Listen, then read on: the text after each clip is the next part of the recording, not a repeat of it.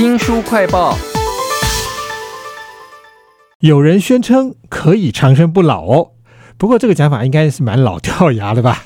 但是时代进步了，科学发明呢，让这件事越来越接近真实。为您介绍这本书呢，叫做《可不可以不变老呢》，请到了说书人吕维正，维正你好。哎，主持人好，各位听众朋友，大家好。这本书啊，可不可以不变老呢？作者本身就是个传奇哦，他是哈佛大学的终身教授，还是个遗传学家，另外也是几十家生技公司的创办人哦。他甚至带着他全家家族一起来实践延缓老化哦。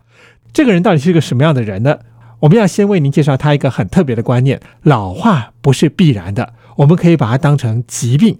是疾病就可以治疗，他到底是怎么样看待这件事的呢？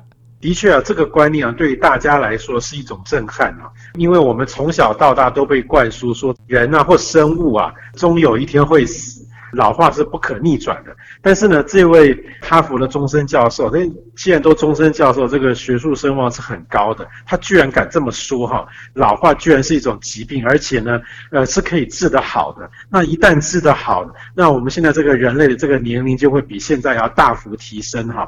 他甚至可以乐观估计到这个一百二十岁，甚至一百五十岁。那这个大家听起来一定会觉得说，这怎么可能？一定是骗人。但是其实他也举了一些例子，呃，现实。的这个生活中啊，他就举这个加州啊，有一座山上有一种类的这个树啊，可以称之为神木，因为他们可能都已经生长了大概六千多年左右啊，差不多这个金字塔、巨石阵这样的一个年纪啊。但是比较重要的是说啊，这个科学家去检查这些树的生理的状态，比方说像新陈代谢等等，他们就发现说，这些树啊，并不会因为活了几千年啊，他们的生理状态就老态龙钟，不是哦。他们的生理状态跟那些刚生出来这个年轻的树啊，那个生理状态是一样的。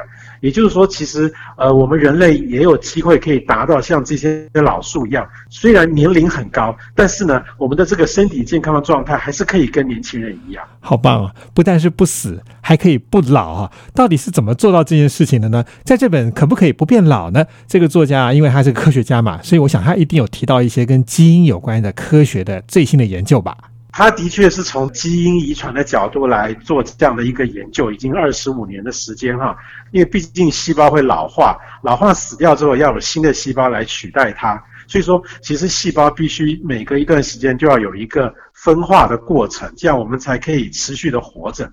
按照他的说法，我们这些地球上的生物啊，在四十亿年前刚开始出现的时候呢，其实这个基因啊，就有代号称为 A 基因跟 B 基因两个有趣的基因哈。这个 A 基因它的作用呢，是阻止细胞分化。如果说这个 A 基因的作用发挥的话，其实这个生物就会死，因为我们刚刚说细胞要分化，不然这个生物就会死嘛。但是 B 基因呢，它有一个作用是阻止这个 A 基因发生作用。哦，那也就是说，我这个生物体呢就可以一直有这个新的细胞分化，就不会死。可是呢，这个 B 基因啊，还有另外一个很重要的功用，就是哈，如果说啊，这个生物的这个 DNA 啊，因为外在的一些伤害的因素啊受伤了。这个 B 基因啊，必须要忙着去修理它。它去修理 DNA 的时候呢，就顾不着这个 A 基因了。这个 A 基因就开始在里面猖狂，细胞不会分化，所以生物就死了。我很好奇的是说，为什么我们会产生两种好像有点相克的基因？这是演化出来的吗？也可以这么说啦，因为毕竟从演化的观点上来讲，哈，有很多事情其实啊是一种偶然，并不是说演化一定是会让我们生物变得更好。就这个 A B 基因来讲啊，我们可以举一个比喻来理解，就是我们常看到很多这种比较低等的生物哈。本身它这个生命啊，往往都很短暂，可是呢，它们却可以生出一堆后代来。这种生物是利用这种拼命生的方式去延续它们的生存。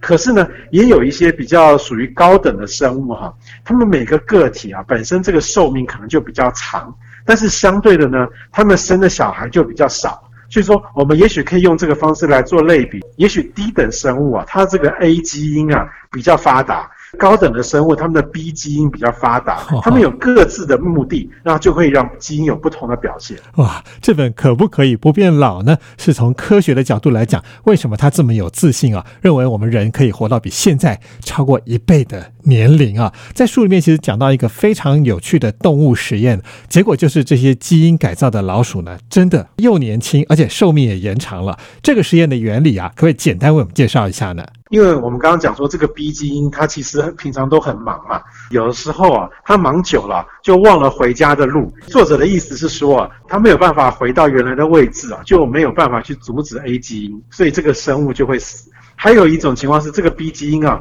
生存久了，它本身呢也会被受到破坏。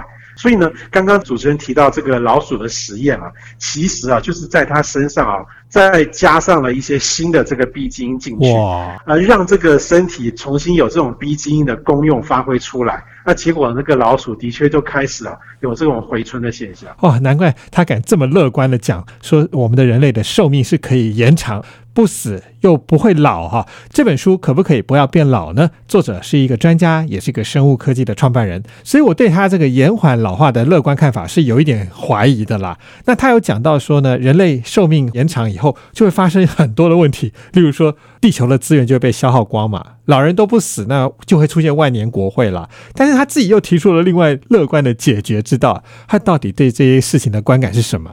而的确啊，按照这个作者的说法，大家寿命都延长了。他甚至给大家一个愿景啊，就是我们可能都要。等着迎接曾孙的到来。那我们假如说了，我们一代以三十岁来讲的话，其实我们跟我们的曾孙出生的话，已经是隔九十年以上。但是当然我们知道，现现阶段大家不可能刚好都三十岁，所以你可能会是一百多岁的时候，甚至可能按照作者的说法，一百二十岁是他觉得很理想，将来可以达成的。可是大家想想看，那到时候这么多人怎么办呢？会不会这个地球都塞爆了？作者说不会，他举一个例子，他说我们大家都是用现在的眼光在看待这个问题。实际上啊，等到这个人口都增加的那个年代啊，我们会有很多更新、更好的技术啊，会继续去增加这个地球可以承载我们这些人口最大的承载量。而且呢，就算是很多老人老不死，好像听起来很糟糕，但是老人也可以有他的这个生产能力啊。到时候呢，也会有一些这个新的工作的机会啊，往往会因为这些老人会有一些新的想法，因为他们也是闲的没事干，一定会想做点事嘛，所以一定会有一些新的机会产。产生就会产生新的生产力，他们的这个收入搞不好还可以再溢注到社会保险里面。所以说，在作者看来，其实没有那么悲观。这个作者还真是超级乐观的啊！在这本可不可以不要变老呢？书里面其实有讲到一些现在最新的科技，可以启动基因延缓老化。虽然一般穷人可能没有办法那么快享受到这些科学的好处，但是这个书的作者还是有一些一般人都可以做的建议啊。我个人觉得最有趣的一点就是。偶尔让身体感觉到有点凉，这个原理是什么呢？呃，作者有提到说啊，这个刚刚提到这个 B 基因啊，对于这个身体如果遭受到一些外在的这个压力或者是威胁的话，也可以提供一些保护身体的功能啊。那像身体感受到寒冷哈，可以被解释成是身体受到一些外在的威胁，因为你可能会冷死嘛。那在这种情况下，B 基因也会发挥一些保护的作用，人的身体就会比较不容易生一些我们常常提到的这些什么三高、慢性病啊等等。我突然想到，还有很多那种老生常谈的长寿或者是延缓老化的建议，像少吃一点啊，是不是也跟这个都有关呢？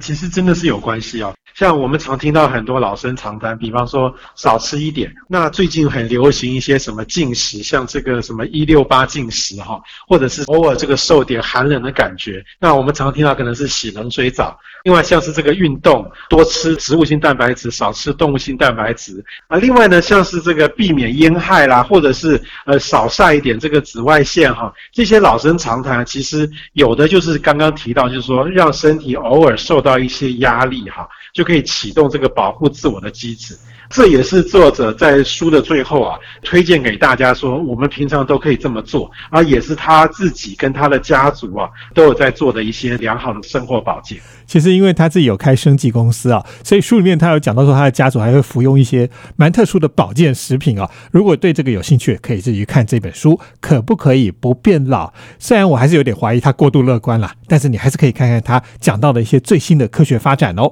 非常谢谢说书人吕维正来为我们介绍这本书，可不可以不变老呢？唤醒长寿基因的科学革命。谢谢维正，谢谢大家。新书快报在这里哦，包括了脸书、YouTube、Spotify、Podcast、新浪微博，都欢迎您去下载订阅频道，还要记得去按赞、分享以及帮我们留言哦。